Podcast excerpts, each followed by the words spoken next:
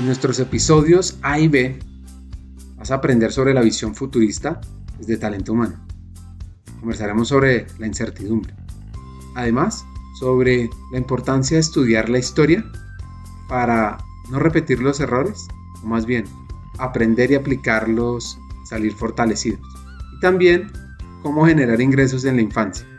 Toda esta historia me recuerda una frase de un filósofo danés que dice que la vida solo se puede entender al revés, pero debe vivirse hacia adelante.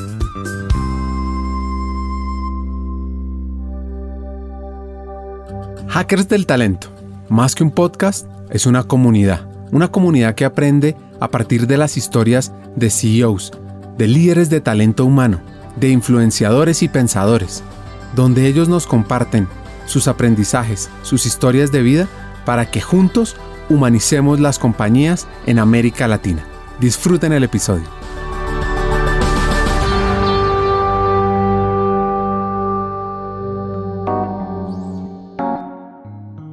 Nuestra invitada de hoy, hacker del talento, se llama Karen Copete. Ella es la directora de talento humano para el Grupo de Energía de Bogotá. Esta es una multilatina que es líder en el sector de energía eléctrica y gas natural, con presencia en Colombia, Perú, Guatemala y Brasil. Karen es bogotana, hija única. Tiene también una medio hermana venezolana. Y ella se considera una ñoña, una ñoña en el colegio que aprovechó esa ventaja para montar un negocio. Yo era una niña muy juiciosa. En los términos actuales diríamos que era muy ñoña. Buena alumna, siempre como entre los primeros. Era juiciosa, muy de ayudarle a los compañeros, eh, no era buena con los cuadernos, no era la compañerita de prestar cuadernos, pero sí era la que ayudaba siempre en las tareas. Y ya en la en bachillerato era la que no solo ayudaba, sino que me di cuenta que uno podía lucrarse de la vagancia de los amigos y entonces era la que vendía las tareas de el álgebra de Baldor, la que vendía las planas de dibujo. Ya luego vi que había oportunidad de, tener cierta utilidad de la ayuda, entonces migré a otros estados ya en el bachillerato. Pero era muy amiguera, muy, muy amiguera.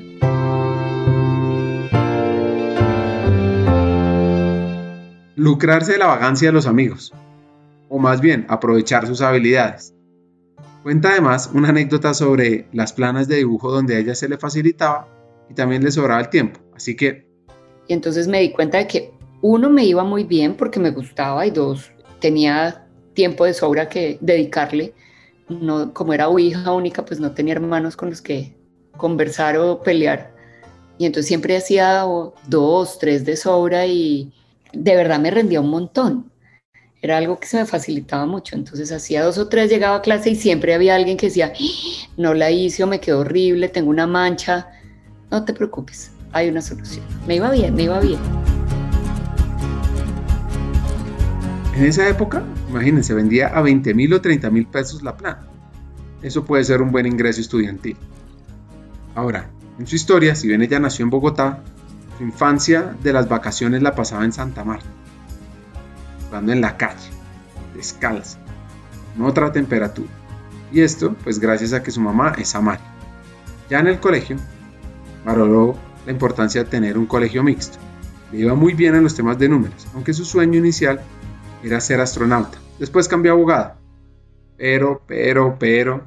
Fui a colegio mixto, yo estudié en el angloamericano, estudié mixto toda mi vida. Lo agradecí porque así era más fácil organizar fiestas. No había que ponerse de acuerdo con amigos de otros colegios, con, con solo definir lugar y horario en, el, en, en un recreo, con eso bastaba.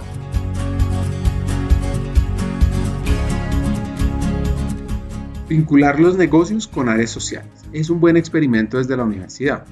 En esta etapa quiso trabajar primero en la bolsa, luego en temas de diplomacia. Finalmente arranca trabajando en el Ministerio de Comercio, en una época crítica de la economía y de las exportaciones llamada la apertura económica. Y aquí les voy a dar un poco de historia. Un COMPES de 1990 aprobó que se iniciara la apertura económica gradual del país, con el ánimo no solo de mejorar sus relaciones comerciales, sino incentivar el crecimiento de la industria nacional, gracias a la competencia con los demás países. y también a una mejor disponibilidad tanto de bienes como de consumidores. El resultado de esta iniciativa, en la presidencia de César Gaviria, es debatible. Si realmente impulsó a la industria colombiana la competitividad o la volvió más vulnerable. Ahora, enfocándonos en Karen.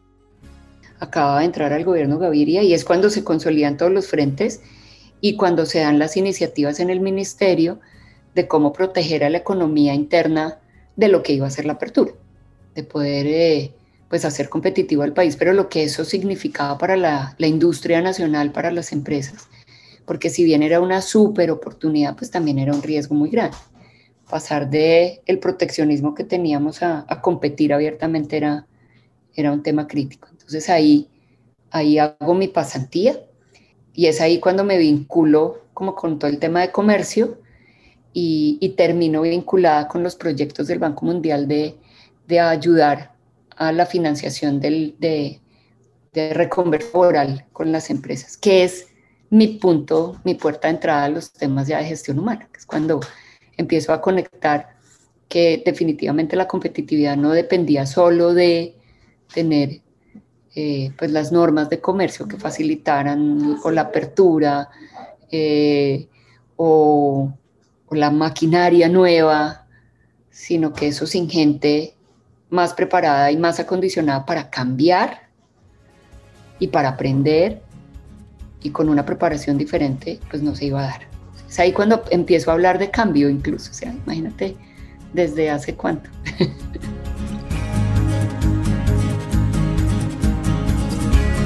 Eso la llevó a trabajar tempranamente en lo que hoy llamamos novedoso el reentrenamiento o el crecimiento de nuevas habilidades. En inglés, upskilling o reskilling.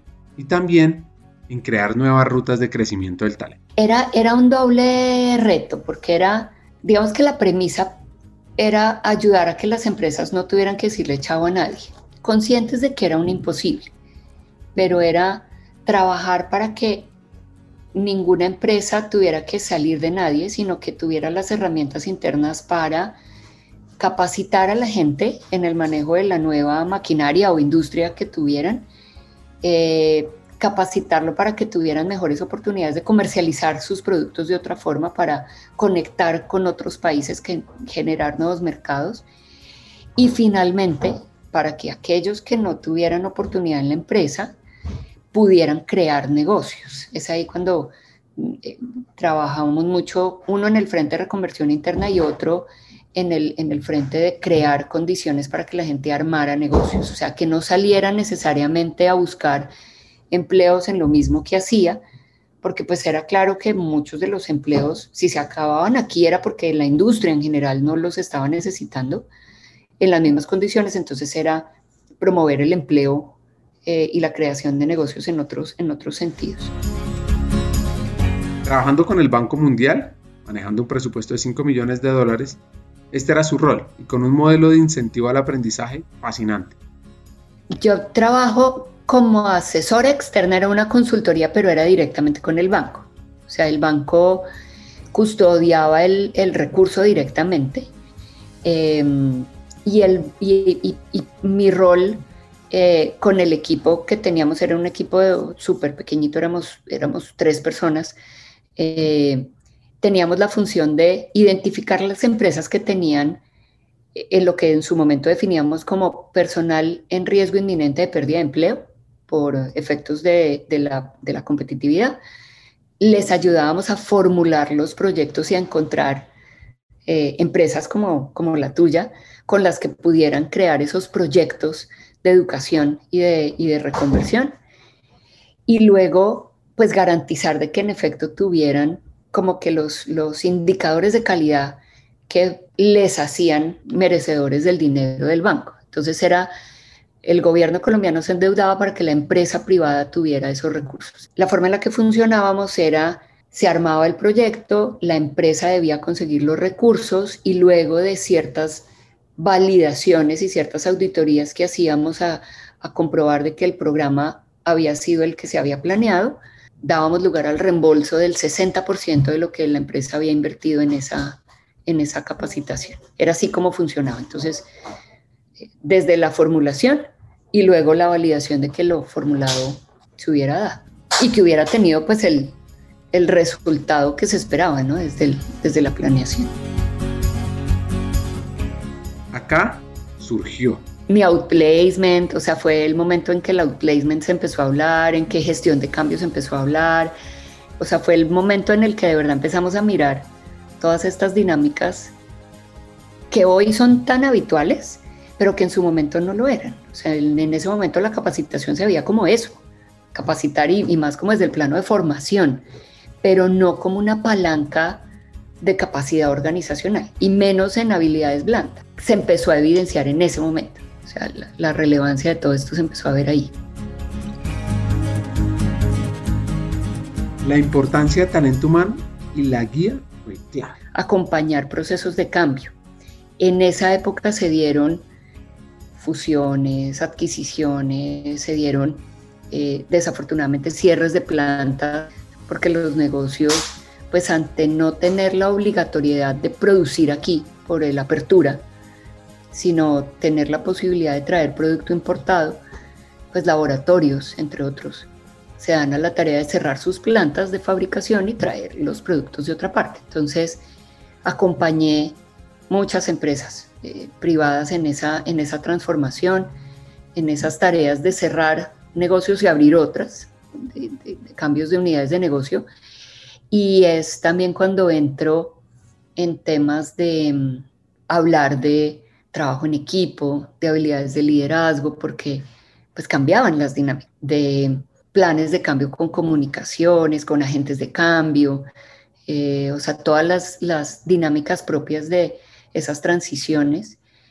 Eh, y es cuando empiezo a hablar también ya más en firme de la necesidad de tener sucesores preparados, de tener eh, planes de, retención, de tener actos potenciales, de hacer análisis diferentes de talento, de mirarlo más en perspectiva, de anticiparse a lo que, a lo que podían las empresas empezar a necesitar en años hacia adelante, porque lo que encontrábamos en la mayoría de empresas lamentablemente era que habían tenido eh, como procesos de gestión humana muy enfocados a garantizar el talento para el momento en el que estaban.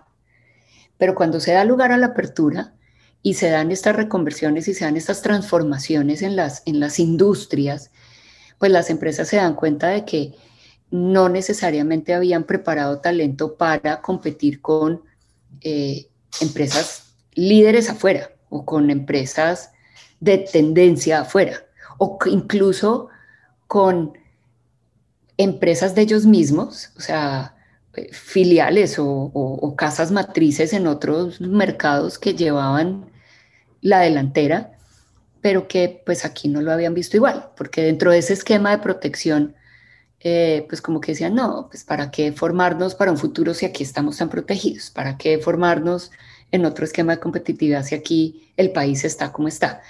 Entonces, abrir las fronteras, abrir las puertas, eh, pues la conversación cambia y, se ve esa necesidad ¿no? de, empezar a transformar las áreas de gestión de talento para crear unas dinámicas diferentes en el mercado, no para responder apropiadamente al hoy, sino qué es lo que yo quiero crear y cómo tomo delantera y cómo tomo la ventaja y cómo me defiendo pues de los riesgos y de los peligros que traía todo este esquema nuevo de, apertura. Si cambia uno la palabra apertura o el nombre de la época, a ti que nos escuchas, ¿qué tanto estás viviendo hoy estos retos en tu empresa? ¿Qué tanto tienen claro el talento del futuro? Siguiendo con Karen, ella se especializa como consultora en temas de estrategia con los famosos Kaplan y Norton que montaron el llamado Balance Scorecard.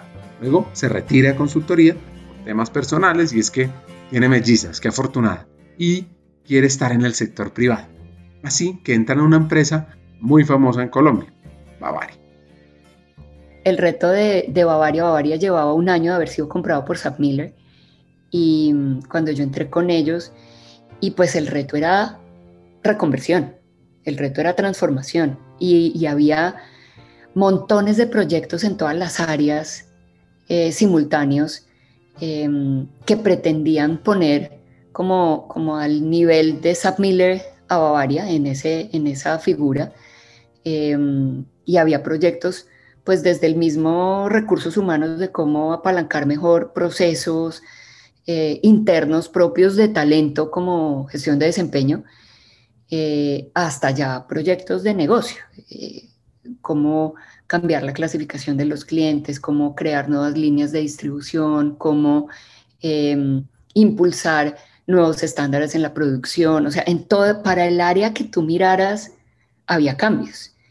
Yo llego justamente a, crear eh, con, con, alguien que por ahí también es hacker de talento, llegamos con Yarko a, diseñar el área de desarrollo organizacional, que era un área nueva, un área eh, que tenía que ver con todos esos cambios, que tenía que ver con adecuar, impulsar, transformar, hacer gestión de cambio al interior de la organización para que los proyectos salieran adelante. Entonces, Banza es una empresa de formación corporativa diferente que trabaja con más de 300 compañías en América Latina, haciendo dos cosas, creando soluciones educativas con tecnología y también formando el talento en las 10 competencias clave para la vida productiva. Encuentra más información en banza.co.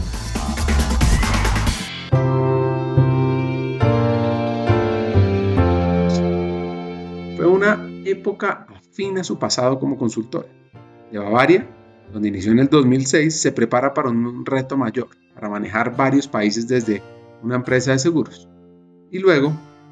Pues avanza en que con la venta del negocio de Latinoamérica de, seguros Azura, eh, yo me doy a la tarea evidentemente de buscar un nuevo camino y llego a Mave con electrodomésticos, otro sector completamente diferente, eh, nuevamente otros países, estando ahí en electrodomésticos estuve como, como cuatro años. Me retiro por una reorganización y un rediseño que, que creamos y que da lugar a varias sinergias, no solo con Casa Matriz, sino con otras regiones.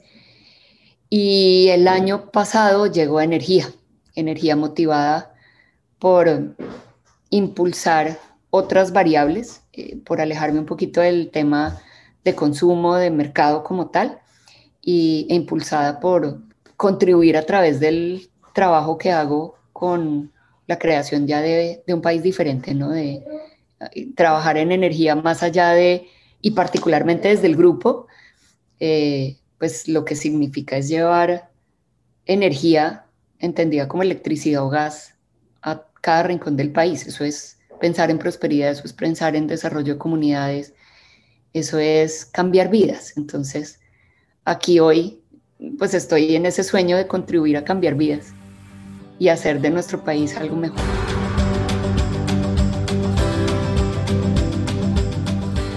Reto es gigante, transformar vidas desde la energía. Fascinante el cargo en el que hoy está Karen. Crear este parque de, generación en La Guajira podríamos transformar a una energía más limpia, eh, mucho de lo que tenemos hoy podríamos dar alcance a zonas que hoy no lo tienen. El gas eh, tiene unas potencialidades enormes también y, a través de las filiales que tenemos de gas, no solo aquí, sino en Perú, podríamos llegar a, generar, o sea, una dinámica económica y de sostenibilidad diferente y podríamos llegar a que comunidades que hoy tienen un uso limitado, muy limitado de ese recurso, lo puedan adquirir. Entonces, yo pensaría que el reto desde el grupo es poder acompañar y facilitar que cada una de las filiales que tenemos logre ser ese, ese potencial de crecimiento, que logre alcanzar eh, el llegar a nuevos territorios, a nuevas comunidades, superando obstáculos que a veces son mitos, como que cuando ponen una torre de energía las vacas dan menos leche. Entonces, eh, poder superar ese tipo de mitos y poder construir eh, literalmente un país que, se desarrolle con gas, con, transmisión de energía, con generación, mucho más, más apropiadamente. Estoy convencida que si logramos esa renovación y ese crecimiento de cobertura, pues como país ganamos mucho, porque donde hay energía hay desarrollo, hay oportunidad de que alguien monte un negocio, hay oportunidad de que más niños se eduquen porque pues puede haber un colegio que conecte un computador y entonces haya más capacidad de que les llegue el internet. O sea, con energía se logra, se logra todo, sin ella no tanto. Entonces, te diría yo que el, reto más grande es acompañar eso, em, promover que nuestro talento esté a la altura de ese, de ese reto, promover que nuestro talento se comparta entre las filiales para que podamos tener ese potencial de conocimiento, poder atraer talento de regiones que hoy de pronto no, no son las más desarrolladas, pero que están ahí listos. ¿Por qué no acompañar a que algunas personas muy, muy expertas y que se han ido a formar en estos temas en otros países quieran volver al país y, quieran emplearse aquí para, para ayudarnos a construir un, un, mejor, un mejor mañana? El lado A es una historia de entender el todo y las partes, de ver el tema, la formación, del cambio, lleva mucho tiempo. Y ya hay varios casos de cómo hacerlo y cómo no hacerlo. Y en su historia de vida, una persona entiende la empresa y el talento en su totalidad, 360 grados.